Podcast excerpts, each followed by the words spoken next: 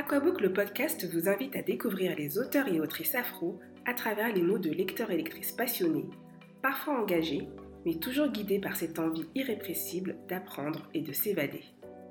Chaque épisode d'Aquabook retrace le parcours livresque de l'invité et analyse son rapport à la lecture. Ensemble, nous tentons de définir ce qu'est la littérature afro et de saisir les contours de son infinie diversité. Retrouvez chaque semaine une conversation autour d'une thématique et d'un livre soigneusement choisi par mon invité. Une discussion qui, je l'espère, vous fera découvrir une littérature riche, faite d'expériences et d'histoires communes, portées par des plumes singulières venant des quatre coins du monde, de l'Afrique aux Antilles, en passant par la Caraïbe et sans oublier les diasporas africaines. Agathe est la fondatrice de Black Note, l'agenda qui recense les événements afroculturels à Paris. Elle a lancé en 2018 le Black Note Book Challenge pour s'ouvrir aux littératures africaines et nourrir ses réflexions sur les histoires du continent. Elle a choisi de parler de confiance en soi à partir de l'autobiographie de Rokaya Diallo, Ne reste pas à ta place, convaincue que les femmes noires françaises doivent avoir des modèles accessibles auxquels s'identifier pour développer son estime de soi. Un travail qui passe aussi par le fait de connaître et de se réapproprier son histoire, un des nombreux challenges d'Agathe. Hello Agathe, comment vas-tu? Très bien et toi? Ça va super. Je suis contente euh, qu'on soit là toutes les deux euh, pour discuter de livres et je te remercie d'avoir accepté mon invitation. Mais merci de m'avoir invité en tout cas. je suis très très contente d'avoir réussi, euh, enfin que tu accepté et d'avoir réussi à t'avoir pour le podcast. Est-ce que tu peux te présenter, dire un peu qui tu es, ce que tu fais dans la vie, ce que tu aimes, ce que tu veux? Alors, moi, je suis donc, je m'appelle Agathe, j'ai 37 ans, je suis responsable comptable dans le digital. Et ça fait euh, plus de dix ans euh, que effectivement j'ai créé le concept de Black Note, qui est donc un agenda afroculturel euh, parisien. Maintenant, il se décline sur, un, sur une application gratuite disponible sur les plateformes habituelles et aussi le compte Instagram. Donc, on peut y retrouver tous les événements culturels se déroulant à Paris, donc les expositions, les sorties de livres, les rencontres, les salons. Donc, effectivement, tout ce qui, enfin tout le foisonnement afro-parisien se retrouve dans, sur ces deux plateformes là Et comment t'es venue l'idée de, fonder Black Note l'agenda Black Note, il y a plus de dix ans, c'était euh, ben, à la base un, blog, à l'époque où les blogs existaient encore et fonctionnaient. Euh, c'était en fait l'idée de regrouper en un seul, sur un seul site.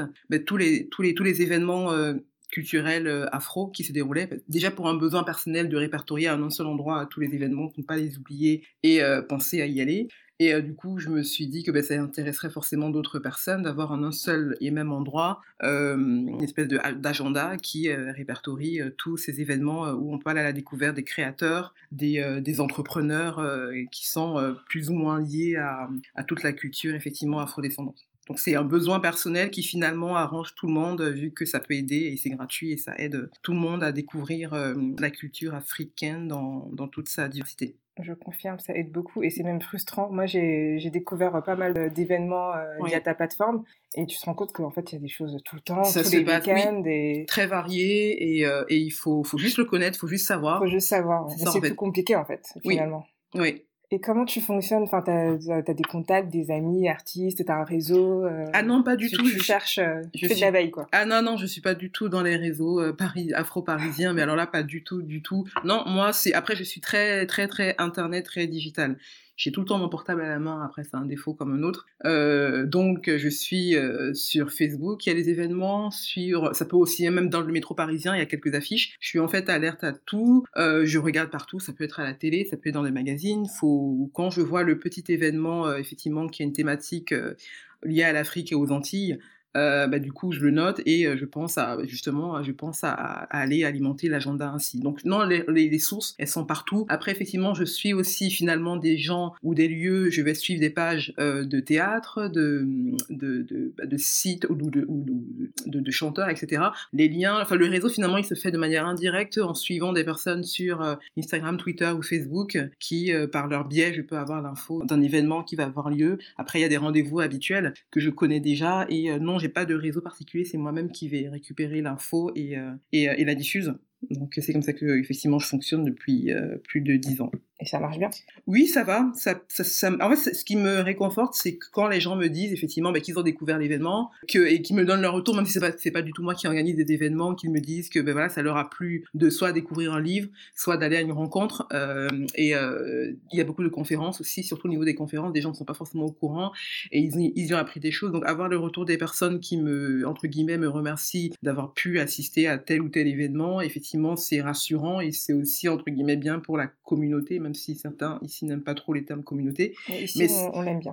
voilà, donc à Paris, enfin en France, on n'aime pas les mots communauté, enfin ça dépend des communautés, mais bon, on n'aime pas les... Mais, mais oui, c'est important que la communauté, effectivement, euh, soit euh, au courant bah, de ce qui se passe dans, dans cette culture-là, et nous-mêmes, on doit être les premiers acteurs et spectateurs euh, de, bah, de, bah, de ces événements-là, quoi. Donc il faut, faut qu'on y aille, il faut, faut, participer, il faut encourager les artistes, les, les créateurs, les entrepreneurs, il faut acheter, des fois c'est gratuit aussi, il faut participer. Le simple fait de participer à une exposition, ça encourage euh, l'artiste euh, de que voilà son œuvre est vue. C'est surtout ça en fait au niveau surtout de, de l'art et de la création. C'est pas tellement dans l'optique bon bien de vendre, mais ils aiment aussi avoir du public et un public aussi des fois qui des fois les, ressemble. Et oui, il faut participer et il faut, faut encourager euh, nos artistes. Donc c'est important que oui, moi je communique gratuitement sur tous les événements et encourage vivement tout le monde, tout le monde à y aller. Mais c'est une super initiative, surtout que comme je disais tout à l'heure, ça va dans les deux sens. Donc, en participant aux événements, on est, ça nous enrichit, on mmh. découvre des lectures, mmh. des auteurs, ce que tu veux. Et eux, ça leur donne aussi de la visibilité parce que même si, euh, moi, je considère que c'est quand même le bouche à oreille qui fonctionne toujours le mieux. Mais avec euh, l'essor des réseaux sociaux, c'est décuplé, donc euh, Exactement. faut en profiter, quoi. Exactement. même à l'époque, enfin, il y a 15 ans, du coup, quand il y avait le blog, oui, les gens y allaient, mais tu savais que les gens y allaient en y étant. Enfin, il n'y avait pas effectivement les réseaux sociaux grâce à des hashtags, les photos, etc., il n'y avait pas la communication. Mais maintenant, effectivement, les gens y vont, bah, ils font des photos, ils font des hashtags, ça tourne, et voilà, ce bouche à oreille là, il faut en profiter euh, pour, euh, pour euh, effectivement mettre en valeur ces, ces artistes-là qui n'ont pas la même lumière que des artistes beaucoup plus mainstream qui passent tous les jours, enfin, qui ont accès aux grands, aux grands médias. Donc, il faut, faut, faut, vraiment profiter de cette, bah, de ce, bah, des réseaux sociaux et tout pour communiquer et aussi partager toutes ces découvertes-là. Pour moi, c'est une évidence, en fait, de participer à ça. Sur ton compte Instagram, tu as lancé un challenge l'année dernière. Enfin, ça a commencé en 2018, je crois. Oui, le premier, c'est le premier auquel j'ai participé, euh, entre guillemets, oui. parce que j'ai pas, non, mais moi-même. pas rempli le, le, le challenge. Le challenge. Moi, j'avoue, je l'ai euh. rempli à la dernière, le, le en décembre. Je me suis dit, il faut absolument tout publier. faut absolument tout publier. En fait, moi, effectivement, euh, le, le BN Book Challenge, du coup, je le fais chaque année, enfin, depuis 2018-2019. J'avoue que moi aussi, j'ai du mal à, en fait, je lis les livres, mais je n'ai pas le temps de faire la, de, de, de poster la revue. C'est ça, en fait, mon très gros problème. Mais effectivement, euh, autour de, de 12 thématiques sur 12 mois de l'année, donc c'est moi qui propose les thématiques et, euh, et, je propose aussi pour chaque thématique, je fais des suggestions de, de, de, de livres, de livres et d'auteurs pour respecter la thématique. Et c'est toujours vraiment dans l'optique de découvrir des auteurs, de découvrir des thématiques et aussi d'apprendre énormément de choses. Et effectivement, le challenge est euh, de, livre, de lire pardon 12 livres différents qui respectent les 12 thématiques et le faire en un an. Donc normalement, effectivement, l'objectif c'est un par mois. Un par mois. Souvent c'est 5 à la fin. À, la fin de l'année, avant le 31 décembre 23h59, il faut absolument que je je, promets que j'aurai tout publié. Je, en fait, j'en ai déjà lu pas mal, mais il faut que je me pose pour lire les revues et, euh, et partager effectivement mon avis sur, euh, sur les livres. Mais en fait, c'est aussi dans l'idée de se dire, euh, il faut au moins que dans l'année, j'ai lu 12, 12 livres et ça encourage aussi. En fait, je trouve que le fait d'avoir un challenge, après chaque, ça te pousse quand même aussi à faire cet effort de lire un livre par mois. Ce n'est pas, ce n'est pas normalement très compliqué après selon les, les, formats et le nombre de pages. Mais voilà, faire l'effort de lire un livre par mois, pour moi, c'est un bon rythme de, de croisière euh, pour un peu s'ouvrir et s'aérer l'esprit et, enfin, et, découvrir des choses. Ça fait une super transition pour la prochaine question qui est quel est ton rapport à la, à la lecture, à la littérature en général? Parce que là, tu, tu, tu viens de dire que un livre par mois, c'est pour toi un bon rythme de croisière. Donc tu te considères comme une lectrice euh, En fait, c'est une lectrice frustrée par le fait. Alors j'achète énormément de livres. Ceux qui me suivent sur Instagram me voient quasiment tous les week-ends en train d'arpenter euh, en Insta Story en train d'arpenter euh, ben, les, librairies euh, pour voir les nouveautés. J'achète énormément, euh, donc du coup j'ai une pile à lire énorme, mais je n'ai pas forcément le, temps, de les lire. Je les lis en, en fait maintenant j'ai même pris l'habitude, j'ai je lis trois livres à la fois. Il y a un livre qui va être mon livre de chevet, un livre pour le métro et un livre pour les, les, les, longs voyages. Donc du coup, euh, je peux effectivement, euh, du coup, je vais rattraper mon challenge parce que je lis trois livres à la fois. Et en fait, depuis, même depuis petite, enfin moi, j'ai toujours eu des, on a toujours eu des livres. En fait, on a toujours été encouragé euh, à lire, que ce soit des BD, euh, des, des magazines pour pour adolescents ou, mais en fait, nos parents nous ont toujours acheté des livres, aussi bien des livres de, vulgarisation de la, de la géographie, de l'histoire pour les enfants. Enfin, on a toujours eu des, des livres euh, à la maison. Donc moi, j'ai toujours été entourée de livres et j'aime bien aussi l'ambiance des bibliothèques. Je trouve qu'il y a quelque chose de très, ça peut paraître oppressant pour certains, mais être entouré de livres, je sais pas, ça, c'est une invitation à la découverte euh, avec l'ambiance dans les librairies, être entouré de livres. Je trouve ça très rassurant d'être, d'être, c'est une espèce de porte, une porte vers, euh, vers d'autres, vers d'autres univers en fait. Donc effectivement, j'essaye, mais le, la vie professionnelle fait qu'on n'a pas forcément le temps de tout lire, mais il faut trouver les occasions de lire parce que c'est aussi un bien-être de, pouvoir un peu s'évader euh, grâce à ça. Est-ce que tu as un genre littéraire de prédilection? Non, je n'en ai pas, mais euh, grâce, grâce ou à cause bah, de Black Note, en fait, en ne cherchant effectivement que les, événements culturels, au fur et à mesure, je me suis rendu compte que je ne connaissais pas si bien que ça la, euh, littérature euh, africaine, les auteurs africains, et ben, par la force des choses, euh, je me suis mise à mon propre challenge de découvrir un peu mieux nos, nos, nos, propres auteurs. moi, dans tout mon parcours scolaire, enfin, j'ai été dans des écoles françaises, j'ai vécu en Afrique, mais du coup, c'est dans des écoles françaises. Où en Afrique? Je suis d'origine camerounaise, mais j'ai donc vécu au Cameroun, mais aussi en Côte d'Ivoire, à Abidjan, pendant très longtemps, pendant sept ans. Euh, dans, dans, les lycées français, il y avait effectivement en c'était en cours de oui en cours de français, il y avait euh, enfin la Pléiade, enfin bref tous les auteurs français, il y avait quelques bah, les classiques africains, mais en fait on, je me suis rendu compte c'est en venant ici que je me suis rendu en France pardon après mon bac euh, que je me suis rendu compte que euh, j'avais été effectivement baigné par la littérature française. Je ne connaissais en fait que ça. Et c'est en grandissant et en faisant mes propres recherches que je me suis dit non à un moment donné il faut aussi connaître ses propres auteurs, aussi bien les classiques mais que les nouveaux que les nouveaux et euh, et, c'est ça aussi qui m'encourage. Donc du coup, effectivement, euh, ma, mon penchant, ça va être effectivement très afro-descendant. Euh, africain et antillais, l'ancienne génération et la nouvelle génération. Et voilà, après, je ne suis pas non plus très cloisonnée. Euh, je me mets pour lire tout ce qui n'est pas... Ouverte. Oui, non, si, si, je suis ouverte parce qu'il faut, il faut être ouvert. Ok, il faut connaître tout de même ses, entre guillemets, ses origines, il faut connaître ses, son, enfin, nos, nos auteurs, mais c'est intéressant aussi de découvrir d'autres perspectives. Donc du coup, quand je veux un peu sortir de l'Afrique, je fais, je fais dans la facilité, c'est-à-dire que je regarde les prix littéraires, mais effectivement à 80 10%. Euh, depuis quelques années, ma littérature, euh, ça va être effectivement euh, très afrodescendant. Et comment est-ce que tu choisis justement ces livres? Quand, quand ils sont afrodescendants ah ben, ça va être, euh, ça peut être un hasard en, ben, en arpentant ben, justement les rayons euh, des, librairies, euh, qui sont plus ou moins bien achalandés, parce que dans certaines librairies, ça va être la littérature africaine va se résoudre à du Mabonkou. Tu as tout un pan que de ça.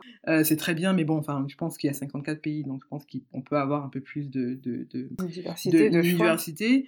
Euh, donc, euh, je vais dans les très classiques euh, Fnac et Gibert, où il y a aussi la présence africaine. En fait, c'est en allant dans les librairies que je découvre les nouveautés. Sur Internet, c'est un peu compliqué. En fait, sur Internet, on ne va trouver que l'annonce d'une nouveauté, mais de très grands classiques. Oui, si Mabonkou sort un livre, il y aura de la publicité. Si Rokaya Diallo sort un livre, il y aura de la publicité. Mais le petit auteur qui vient de, dont c'est le premier ouvrage, on ne va pas trouver, il ne va pas être en grande page, même de très gros titres afro, on va dire. Il faut aller en librairie, il faut chercher librairie donc africaine bien évidemment, présence, présence africaine, il faut, il faut y aller. Euh, après, même si c'est pas présence africaine, il y a quelques, quelques maisons d'édition telles que Actes Sud. Ils publient aussi des auteurs euh, qui ne sont pas forcément euh, très connus, mais qui sont aussi intéressants à découvrir. Mais sinon, effectivement, moi, je vais en librairie, les grandes, et entre guillemets les petite mais historique euh, comme telle que Présence africaine ou l'Armatan qui est en face du coup des écoles euh, pour euh, pour voir les nouveautés et il faut aller sur place. Oui, il faut se déplacer. Ou, ou me suivre en sur Instagram où je publie de temps en temps les, les nouveautés. Oui, il faut, regarder ses Insta Stories, mais par contre, il faut avoir le compte bancaire qui va avec. Alors, sinon on est très frustré. Mais ça dépend en fait chez Gibert. Alors la petite astuce, chez Gibert euh, Joseph, il y a euh, effectivement les, nouveautés, mais très rapidement vous avez les occasions. Le problème avec les occasions, c'est que quand tu penses à livre d'occasion, tu penses vraiment le vieux livre euh, vraiment tordu, déchiré. Ben, en fait, il se trouve que chez Gibert, même pour un livre qui est sorti il y a moins d'un mois, et pour un livre qui de base est à 21 euros, vous allez quand même le retrouver à allez à 15 euros. Mais le format, il est il est totalement neuf. Parfois même moins cher. Euh, oui, non, c'est moins cher, c'est moins cher. Et le fin, c'est un livre euh, neuf et c'est juste que effectivement ils l'ont remis en stock. Et, euh, et donc c'est l'astuce pour avoir de la nouveauté moins chère. Je conseille Gilbert Joseph. Il faut pas hésiter à aller, bah, aller chercher dans, dans les occasions ou dans des brocantes ou, ou après vous vous dites, il ben, faut économiser entre un Starbucks et un livre, mais ben, voilà, il faut faire un choix. Et non, en fait, faut, en fait, tout est relatif. Quand effectivement les gens me parlent du prix des livres, je me dis, faut, enfin, tu mets tes priorités où tu envie. Ok, un livre à 21 euros, c'est un coût, mais euh, il y a aussi des rouges à lèvres des fois qui sont à 30 euros, ça ne dérange personne de les acheter. C'est, ça dépend où chacun veut mettre euh, entre guillemets sa priorité. Moi, je juge personne, j'achète aussi des rouges à lèvres à 30 euros, mais je fais en connaissance de cause.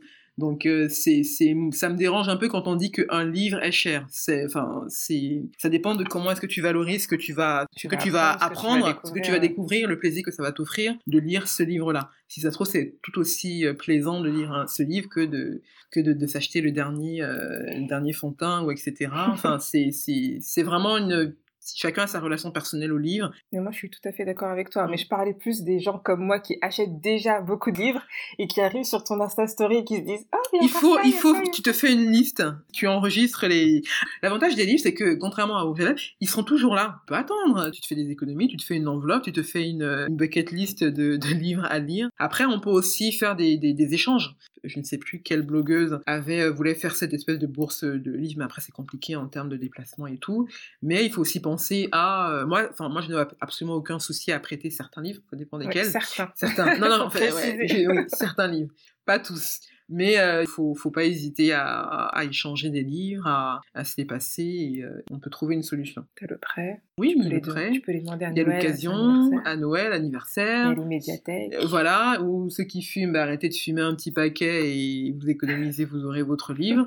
C'est Non, non, il y a toujours... Et oui, en médiathèque aussi, en bibliothèque, il, y a mm. des, il y a des bibliothèques qui sont très bien achalandées et arrivent à avoir suffisamment tôt certaines nouveautés. Parce qu'effectivement, des livres qui coûtent cher, c'est des nouveaux livres. Après, il faut penser aussi au format poche. Plus un petit peu plus Oui, il faut être patient. C'est ça, c'est juste ça le souci en fait. Du coup, il faut être patient euh, pour lire euh, les livres.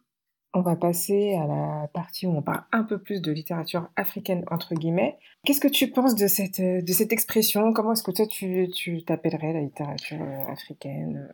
Mais pour moi, moi, je n'ai pas de problème avec la littérature africaine. Enfin, ça me dérange pas qu'on utilise le terme africain. c'est en fait. Qu'est-ce que tu mets derrière? Mais pour moi, ce sont des auteurs, déjà un auteur qui est d'origine africaine, c'est, enfin, de base déjà c'est ça. C'est si l'auteur est d'origine africaine, quel que soit, presque oui, quel que soit ce dont il parle, même si, euh, non, pour moi, à partir du moment où l'auteur est africain ou des origines africaines, il est, afro, il est afrodescendant, euh, oui, pour moi c'est, de la littérature africaine. Après, je comprends qu'il y a des auteurs qui n'aiment pas cela parce que pour eux ça, ça serait réducteur.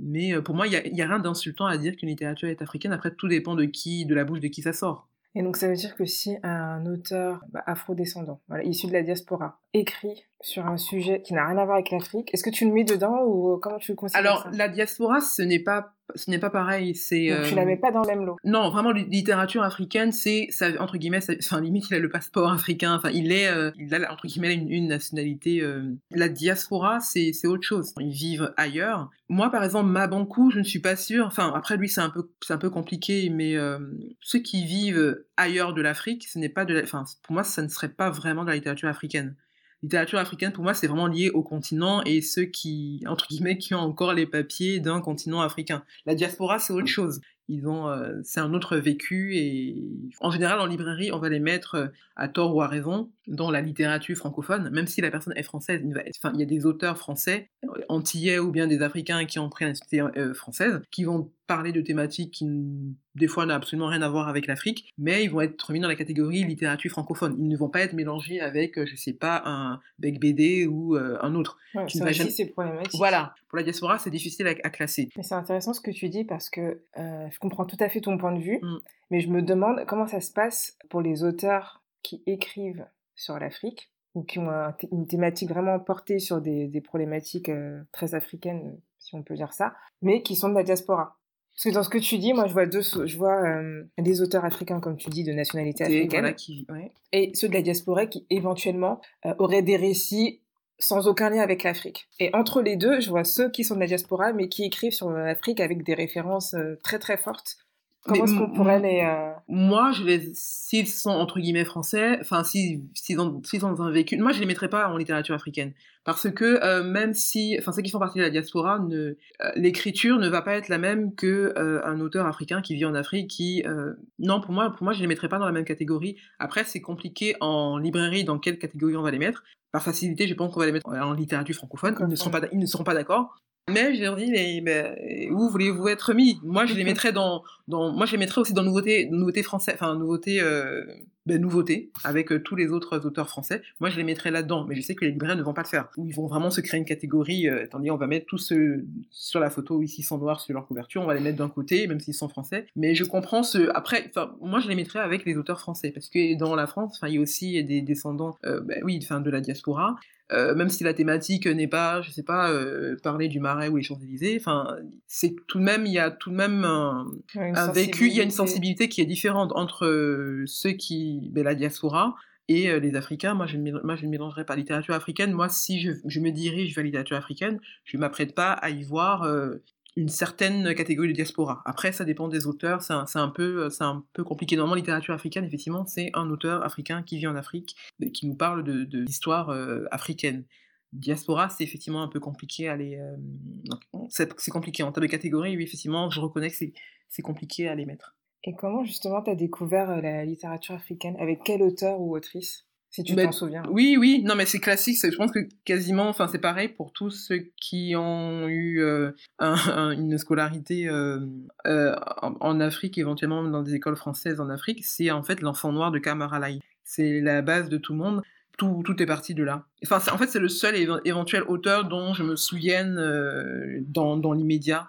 Et pour ceux qui n'auront pas lu, est-ce que tu peux raconter un peu de quoi ça parle? C'est la vie d'un enfant dans son village, euh, à l'ouest, en Afrique de l'Ouest. Mais en fait, c'est un classique. Enfin, je l'ai relu il y a quelques années. Euh, je ne sais même plus comment ça se termine, mais tellement c'est, c'est comment dirais c'est devenu un classique par. Euh, enfin, en soi, non mais c'est pas méchant ce que je dis, il n'y a pas de... Enfin, le, livre en lui-même, il n'y a rien d'extraordinaire, c'est juste effectivement le récit d'un enfant qui vit dans son village, mais c'est tellement... c'était tellement populaire et tout le monde le connaît en termes de référence et peut-être même des gens en parlent mais ils ne, savent, se souviennent pas qu'ils l'ont lu ou pas. Moi, j'ai dû le relire pour me souvenir que j'avais déjà lu ce livre-là. En fait, c'est à l'école, en faisant des, fiches de lecture euh, comme d'habitude. De temps en temps, euh, quand on a fini de lire la Pléiade, ben, ils nous autorisent à lire un, livre africain quand on est en Afrique. Ça serait bien qu'on en lise euh, un de temps en temps. Mais c'est le premier cliché immédiat qui vient. Mais c'est vraiment un cliché. C'est le premier. Enfin, ce n'est pas cet auteur-là qui m'a sensibilisé à la littérature, pas du tout. Mais c'est le, le premier cliché de mon enfance que j'ai d'auteurs euh, d'auteurs africains ou de livres, euh, de livres africains en fait. Et euh, quel auteur t'a sensibilisé ou alors une lecture qui t'a marqué? Sincèrement, j'en ai, je n'en ai pas. Je n'en ai pas vraiment. je, je, ne suis pas sensible aux grands classiques. Je les lis par, comment dirais-je, par culturellement. Enfin, il faut connaître ces classiques en fait. Après, moi, je fais malheureusement partie de ceux qui n'ont pas été bouleversés par par les, les, les, anciens grands, enfin les, grands auteurs. Je les lu par, je, les lis par parce qu'il faut les lire, il faut connaître ces classiques. Mais il n'y en a pas un qui m'a plus bouleversé que ça. j'ai différents ressentis en fonction des personnes et mes ressentis vont être plutôt dans mes dernières lectures. Mais euh, oh, bah, là, la dernière, bah, la dernière lecture, qu'est-ce que je vais finir de lire? Euh, bah, Toujours pour le challenge. Euh, c'était Franco, Pointe à Pitre. C'est en fait c'est l'histoire mais justement d'une personne de la diaspora mais entière cette fois-ci qui raconte effectivement son comment il est venu vivre en métropole. Et en fait les derniers auteurs actuels que j'ai lus, ils me parlent parce qu'ils racontent une histoire que je vis. Euh, les classiques, je les connais parce qu'il faut les connaître. Ça fait aussi partie de l'histoire, mais euh, en fait, je ne peux pas. Il n'y a pas un livre qui m'a vraiment bouleversé. Je, ne retiens que euh, que mes dernières lectures. Je retiens si un livre m'a plu ou pas. En termes de recommandations, je ne peux même pas en faire parce que c'est, en fait, la lecture c'est vraiment un sujet très, euh, bah, très personnel, en fait. Je peux pas recommander des lectures à des personnes ou des, des... non moi malheureusement je n'ai pas été. Il y a des auteurs typiquement euh, Toni Morrison, c'est une grande autrice, il n'y a absolument aucun souci. Mais moi j'ai eu énormément de difficultés à lire certains livres. Ou typiquement aussi Leonora Miano, je sais que tout le monde, enfin pas mal de personnes l'adorent, mais moi j'ai énormément de difficultés à lire du Leonora Miano, sauf quand elle est en comment dirais en collaboration avec d'autres. Par exemple, elle avait fait un, elle avait fait une espèce espèce de, de recueil. Elle avait rassemblé plusieurs auteurs pour faire un peu de la une espèce de littérature des nouvelles érotiques. Quand elle est quand elle est maître de cérémonie d'un recueil, j'adore. Mais la lire, j'ai vraiment beaucoup de mal. Mais pourtant, tout le monde me dit non, il faut. J'ai vraiment essayé, mais je n'y arrive pas. C'est une littérature qui est très. Enfin, elle a un style. Elle a, elle a un style très particulier et qui est pas accessible. En fait, il du faut, tout. Il faut le dire. Hein, oui, non. Ah non, mais, mais très clairement. Moi, j'ai essayé plusieurs fois. Euh, je n'ai pas réussi. Mais euh, les œuvres pour lesquelles elle a contribué en termes de euh, rassembler plusieurs, euh, plusieurs autres auteurs, mais j'ai adhéré à 100%. Mais elle, j'ai effectivement du mal. Donc c'est pour ça que moi j'ai des difficultés des fois quand on me dit euh, est-ce que tu as lu un tel, est-ce que tu as aimé un tel, tout le monde adore tel livre, ou ça peut même être du Toni Morrison, Toni Morrison pourtant j'y sais encore. Je reconnais que ce sont de, de très grands auteurs et autrices, mais moi non, ça ne m'a pas plus bouleversé que ça. Après vraiment c'est vraiment une question de sensibilité bah, de chacun. C'est la beauté de la littérature. Oui. Si tout le monde aimait la même chose, ça serait, ça serait très très ennuyeux euh, donc en termes de recommandations et même pour moi-même je peux pas dire quel est le livre qui m'a bouleversé. Non, aucun malheureusement enfin aucun livre ne m'a bouleversé. Chacun euh, a suscité en moi une, émotion différente et d'autres j'ai regretté, euh, d'autres non. Donc, euh, non, malheureusement, je ne peux même pas, même pour moi-même, dire le livre qui m'a bouleversé et la référence ultime pour moi en termes de, de, de livre à lire en fait.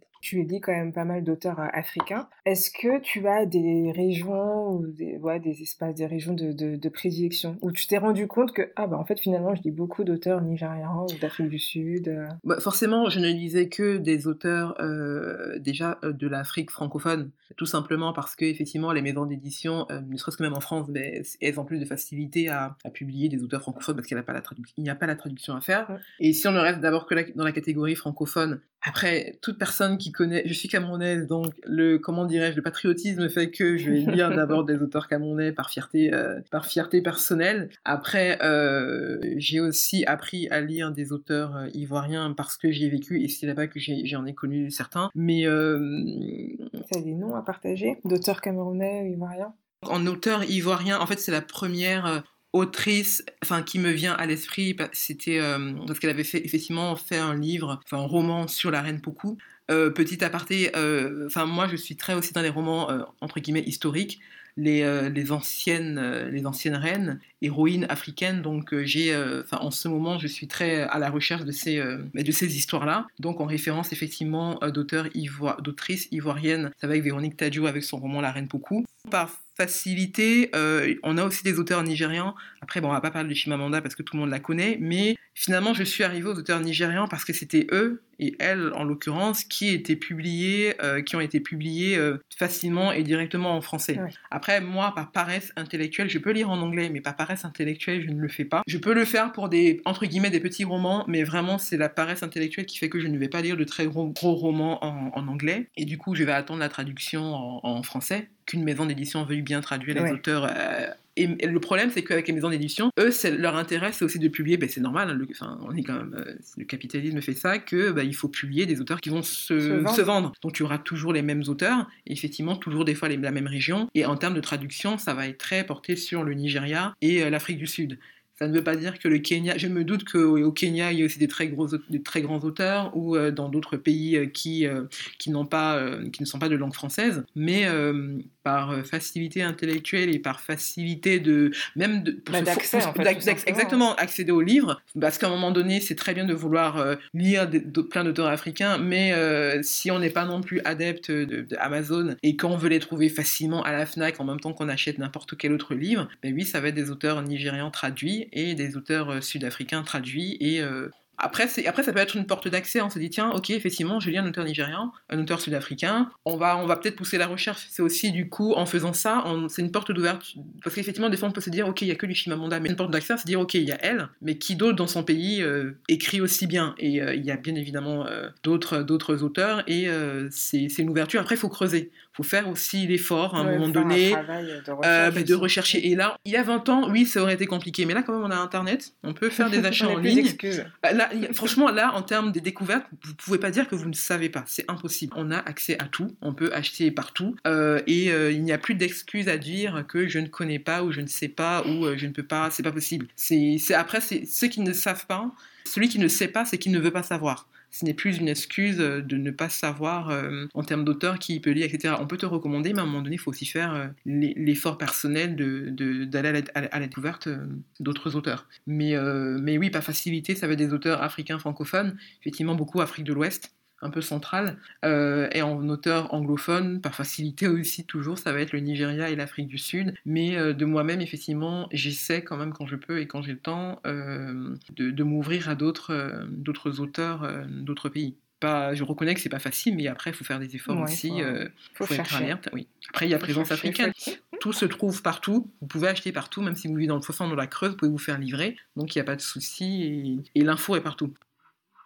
Alors, on va passer à la partie où tu vas nous présenter euh, le livre et le thème dont tu as choisi de parler aujourd'hui. Euh, donc du coup, effectivement, quand tu m'as donné la liste des, thématiques, celui qui m'a, celui qui me parlait le plus, c'était celui du développement personnel, euh, sachant que de base, je ne suis pas du tout une adepte des, livres sur le développement personnel, mais vraiment ceux dont c'est vraiment écrit, vous allez être plus beau, vous allez vous sentir mieux. Enfin, je, n'aime pas du tout. Enfin, pour moi, c'est un je comprends que certains aient besoin de lire ça, mais je veux dire, ce n'est pas un besoin pour moi. Moi, je suis, ça va, je suis assez bien dans mes baskets, j'ai suffisamment entre guillemets de confiance en soi.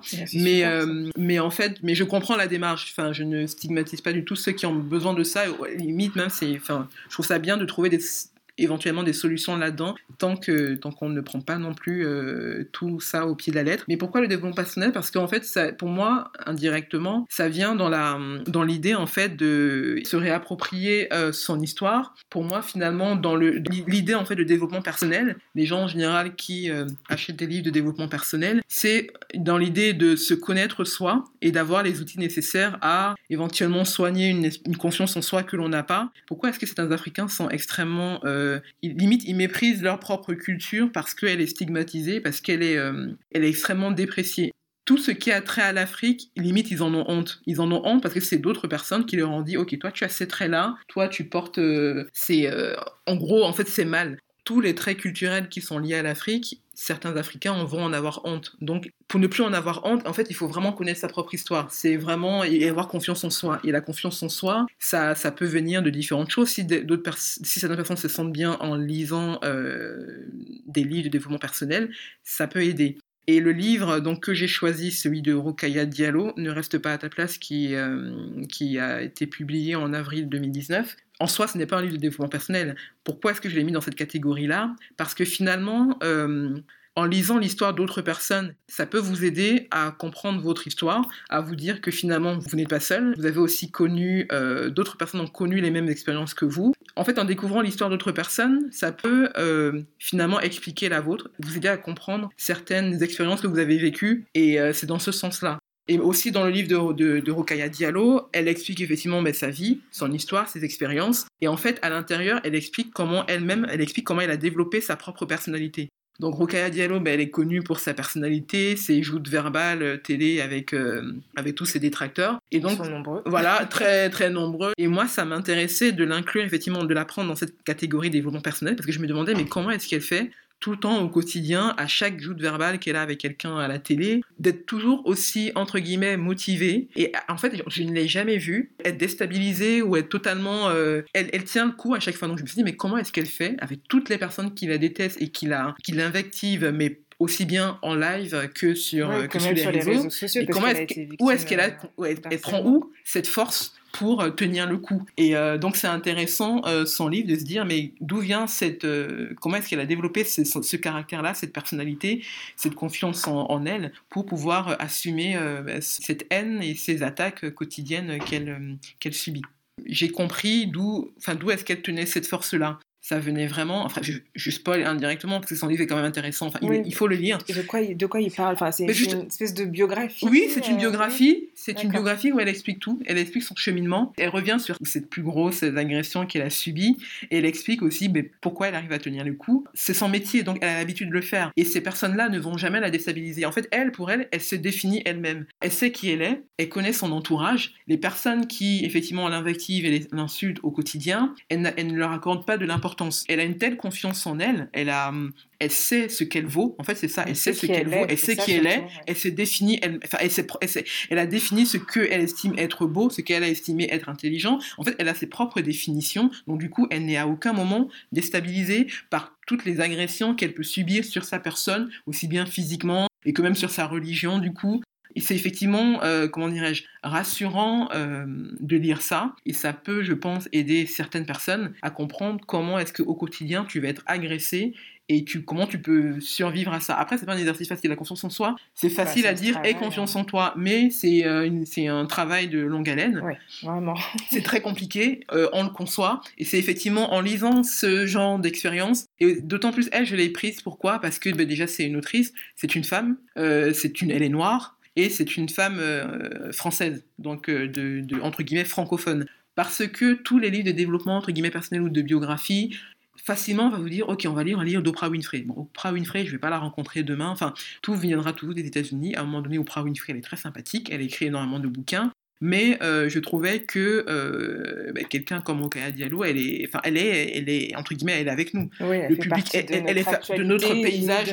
Après, qu'on l'aime ou on l'aime pas, c'est, enfin, c'est pas, c'est pas, c'est pas, on n'est pas là tellement pour dire si on l'aime. Enfin, il ne faut pas forcément aimer Okaya Diallo pour lire son livre. C'est pas tellement, c'est pas là la problématique. La, problématique, enfin, l'intérêt, c'est de se dire comment, avec tout ce qu'elle encaisse au quotidien, elle arrive quand même à se, à, se lever le matin, à avoir toujours la pêche, à avoir toujours le sourire. D'où vient cette force en, fait? Et je trouve que les femmes noires en France, elles n'ont pas ces entre guillemets modèles-là. Quand je dis modèle, c'est pas dans le sens, enfin modèle d'expérience plutôt. mais avoir une personne à laquelle tu peux te rattacher, qui a exactement. les expériences que toi, et voilà. tu peux tirer quelque chose dans ta vie euh, perso. Exactement, et que les références ne soient pas tout le temps américaines, parce que c'est un peu facile. Les États-Unis, c'est très bien. Moi aussi, je me nourris de ce que les Noirs américains font, mais à un moment donné, pour les Noirs en France, il faut qu'on arrête de, de récupérer toujours des modèles américains, noirs américains. Ok, on a la couleur en commun, on a une partie de l'histoire en commun, mais il y a un vécu, voilà, non, il y a un vécu il y a un racisme, il y a toujours le même racisme, mais c'est le racisme aux États-Unis n'est pas le même que qu'en France. Ce n'est pas les mêmes. Il n'a pas la même origine. Non. Et il se traduit même pas de la même manière. Exactement. En quand on mais vraiment, vraiment les ah non non du euh, tout. C'est ok, on parle toujours de racisme,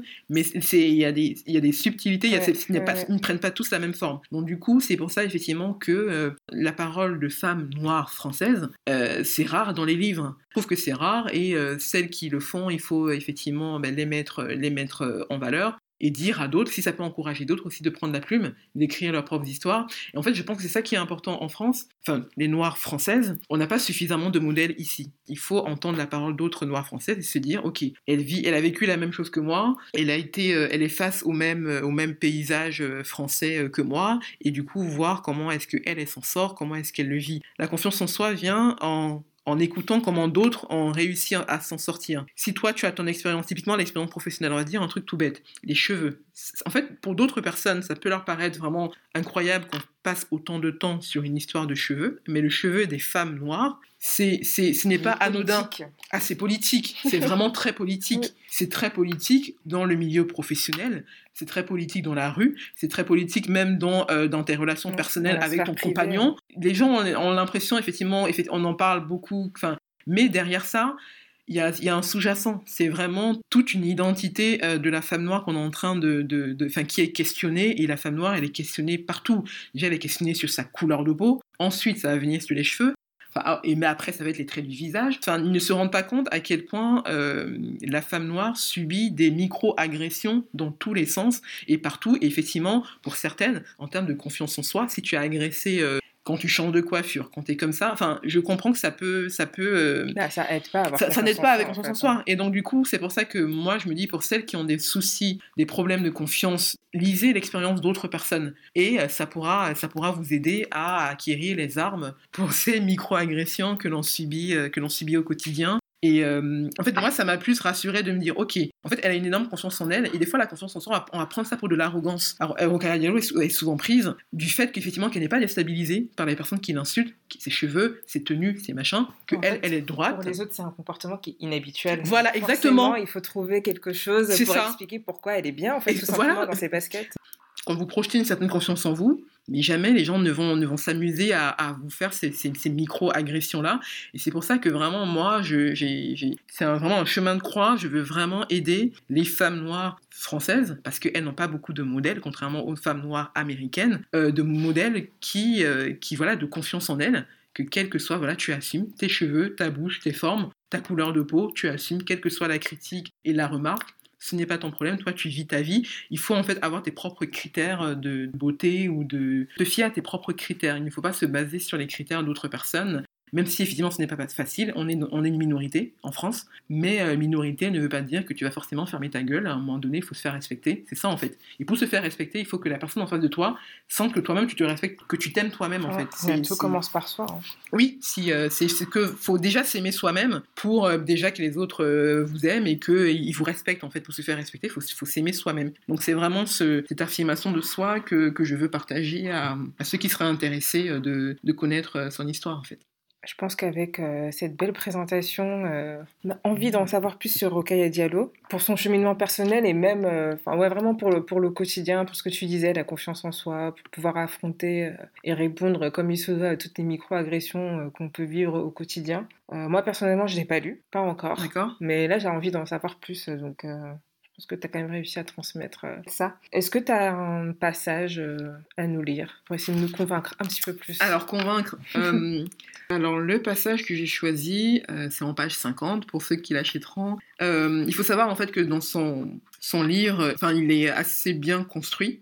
En fait, quand on lit le livre, on a l'impression que Rokaya à côté nous parle. Et quand on le lit, on, a vraiment l'impression, elle a c'est limite le même débit, quel que soit le, rythme auquel vous lisez. C'est, on a vraiment l'impression de l'écouter quand elle parle. Et euh, donc ça, c'est un paragraphe, euh, donc en page 50. L'intitulé, c'est Désapprendre les injonctions. Ça parle de la confiance en soi, la paix en soi, que elle, euh, elle a réussi à se créer. Alors, Donner de la valeur à son être est particulièrement difficile pour les personnes qui ne répondent pas aux critères conventionnels de beauté. Comment être bien dans un contexte où ce qui est considéré comme beau est le contraire de ce que nous sommes? À mon avis, l'amour de soi est la clé du bonheur. C'est une ressource inépuisable, une base sur laquelle on construit sa foi dans l'avenir, grâce à laquelle on peut faire face au monde en étant en paix avec soi-même. Il faut l'affirmer haut et fort, car toute la société dit en permanence le contraire.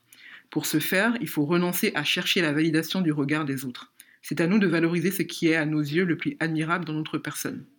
Et donc, c'est donc c'est ce que je disais tout à l'heure. Faut vraiment revoir son propre, son propre, ben, ses propres critères, ses propres jugements. Il faut faire sa propre idée et ne pas vraiment être euh, comment dire, s'accrocher à ce que euh, votre, l'entourage, euh, plus ou moins proche d'ailleurs, aura comme effet sur vous et, comme jugement de valeur sur ce que vous êtes et, ce que, et sur ce que vous faites en fait. Donc voilà. Tu en as un peu parlé quand tu présentais le, quand tu présentais le livre, mais à qui tu offrirais euh, ce, livre? Parmi tes proches ou tes connaissances? À quel type de personne euh, moi, je le recommanderais à. Après, c'est encore très communautaire, mais je le recommanderais à toutes, non, à toutes les femmes, euh, toutes les femmes noires qui vivent en France.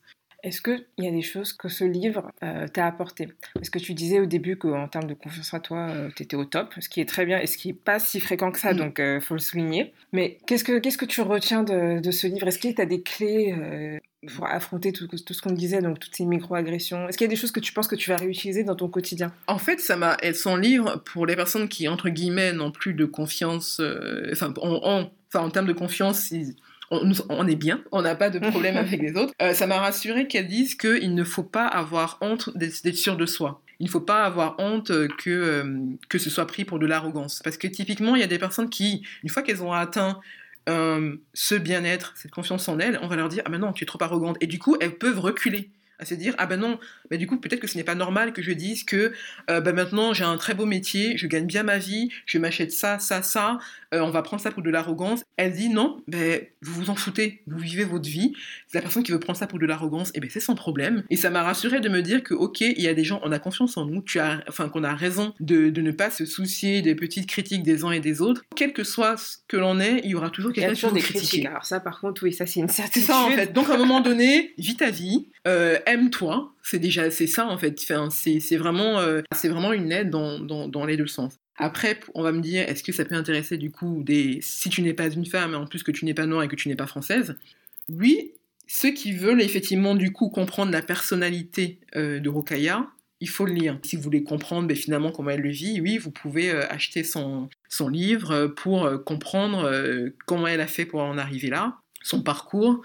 Elle a aussi des doutes. Ce n'est pas 200 pages de je suis géniale, je suis très forte, j'ai confiance en moi et, on s'en fout des haters. À un moment donné, effectivement, elle montre aussi à, quel moment ils ont failli la, la faire elle a, elle a un peu tangué, elle a, elle a eu des doutes et euh, comment elle a su euh, ben voilà, retrouver le chemin en fait. Exactement. Donc elle parle de ses, de ses faiblesses dans, dans, son, dans son livre et donc oui effectivement il est assez complet. Mais je pense que de, de manière générale toute personne qui connaît Rokhaya Diallo ou qui en a entendu parler, enfin peut être potentiellement intéressé par ce type de, ce type de, de livre parce que, comme tu dis, ça permet d'avoir euh, une vision globale et à la fois, ça replace, euh, ça replace ce sujet dans toutes les problématiques qui touchent particulièrement les femmes, les femmes noires qui, qui résident en France. Donc, euh, tout le monde peut y trouver son compte finalement. Oui, oui, oui. Même en dehors de, de, de la question du, du, développement personnel. C'est quand même un récit de vie. Oui. C'est un récit d'expérience. Donc après...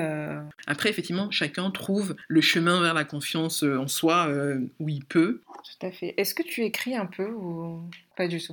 Alors, je n'écris pas du tout, parce que déjà, même pour faire des chroniques de Instagram, j'arrive pas à le faire. Euh, une chronique de. En fait, je n'écris pas. J'ai des projets, mais, euh, mais je sais que je ne peux pas écrire parce que je ne suis jamais satisfaite pardon, de ce que j'écris. Ou quand j'écris, il faut que ce soit en one shot. Enfin, typique des réseaux sociaux. Ok, tu, as publié, c'est fini, tu peux plus modifier. Et moi, je suis tout le temps. Euh, j'aime me relire et je ne suis jamais satisfaite de ce que j'écris. perfectionniste en fait, je, en fait je, trouve, je, je, trouve toujours un truc à redire. J'ai lu pas mal de bouquins, mais j'ai toujours, et donc dans, dans, mes notes, dans mon portable, il y a énormément de, de livres qui sont en attente de, de, de, chroniques depuis un petit moment. Chaque nouvel an, je me dis, allez, on va y aller, on va faire une vraie chronique.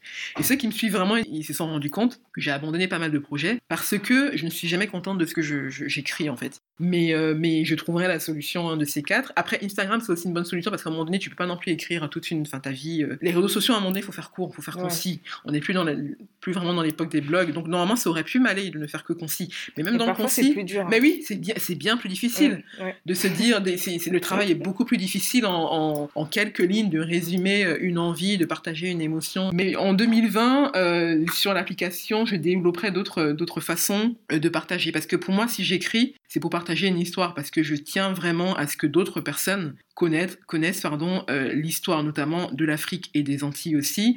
En fait, c'est pour vulgariser euh, certaines histoires. En ce moment, effectivement, comme je disais, je suis, j'ai pas mal de livres que je, que je lis. Ce ne sont pas des romans, ce sont des livres entre guillemets d'histoire. Euh, notamment dernièrement, j'ai lu le livre sur la sur la guerrière Zinga d'Angola, qui était passionnant. Normalement, j'avais fait une chronique, il me semble, peut-être sur Instagram rapidement. et donc, j'ai aussi racheté plein d'autres livres il faut vraiment trouver une façon de vulgariser cette histoire-là, de trouver un moyen que celui qui ne veut pas lire, eh bien, il sera quand même au courant de l'histoire. Ça peut paraître tout bête, mais en fait, moi, c'est limite, c'est ça mon, euh, bah, la mission que je me suis donnée. Comme une sorte de fiche de lecture. Oui, voilà, mais de façon, voilà.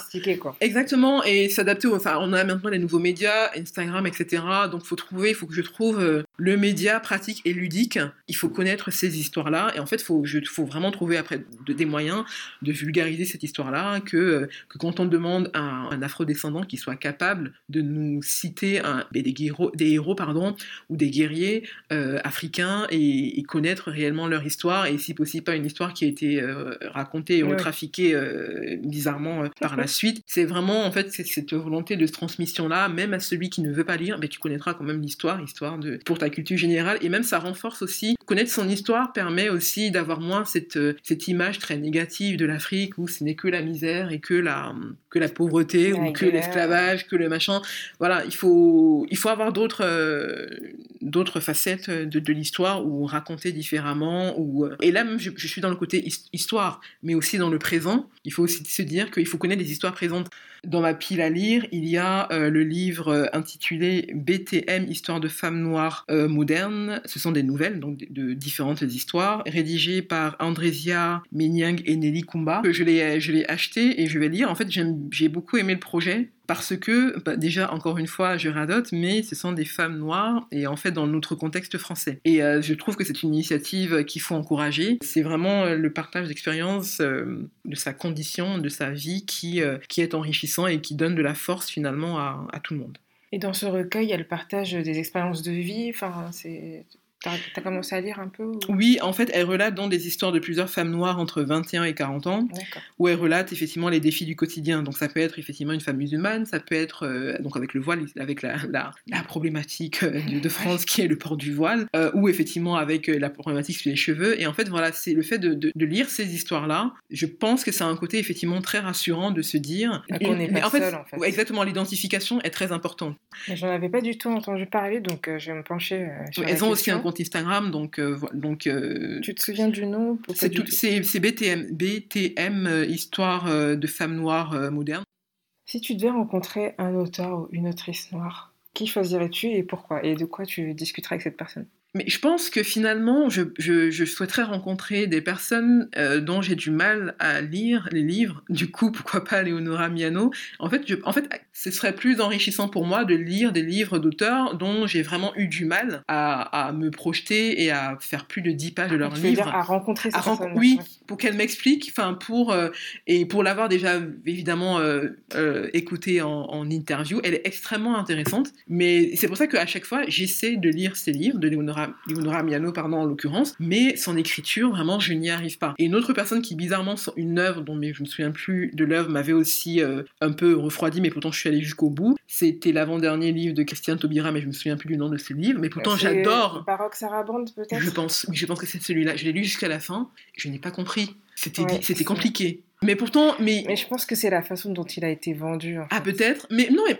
ah, même je, franchement, je l'ai découvert ce livre-là par hasard. En, ah tiens, il y a Christiane Taubira. Ok, allons-y, achetons-le. Mais je l'ai lu, je ne l'ai pas compris. Pourtant, je vais tout de même racheter. Elle, elle a sorti un dernier livre. Oui, ouais, je vais, ouais. je vais l'acheter, je vais le lire parce que c'est quand même Christiane Taubira. Et en fait, je l'avais déjà rencontré maintenant que je me rappelle, mais c'était juste des, très loin lors d'un brunch. Ah bah ça marche pas alors. Mais non, mais pas discuter. Non, mais on était de loin, on l'avait vu de loin, mais on avait, je n'avais pas du tout discuté. Mais c'est voilà, c'est les deux personnes. Elle, parce que c'est quand même Christiane Taubira, et quand elle parle, enfin, tu peux l'écouter euh, des, Des des heures. heures et des heures et des heures. Mais ce sont ces deux autrices qui m'intéresseraient de, de discuter et d'échanger et de, de, de partager un verre de bissap. Mais, mais voilà. Après, en termes de, on va quand même parler des hommes à un moment donné.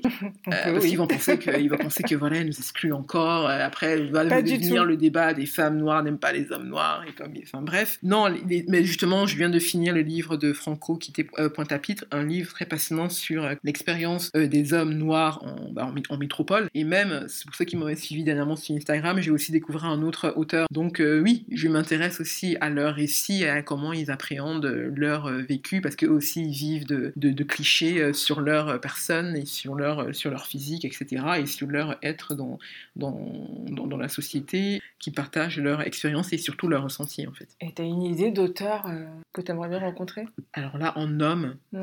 Non, en homme, alors, euh, non, mais il est déjà, il est, il est déjà mort. Il est- Bah oui, mais c'est pas Ah, bah, du coup, non, là, franchement, ça aurait été. Mais par contre, ça, là, c'est un classique, du coup. C'est un classique parce que c'est Aimé Césaire. C'est parce que la personnalité, enfin, les, les interviews que j'en ai vues, il était cash. Après, c'est très classique de dire la fameuse phrase le nègre vous emmerde. Rien que pour ça, moi, j'ai envie de rencontrer quelqu'un qui vous dit le mec qui vous emmerde. le, le fait d'oser le dire et, et, et mis à part le côté voilà c'est que c'était un très grand auteur et un très grand homme.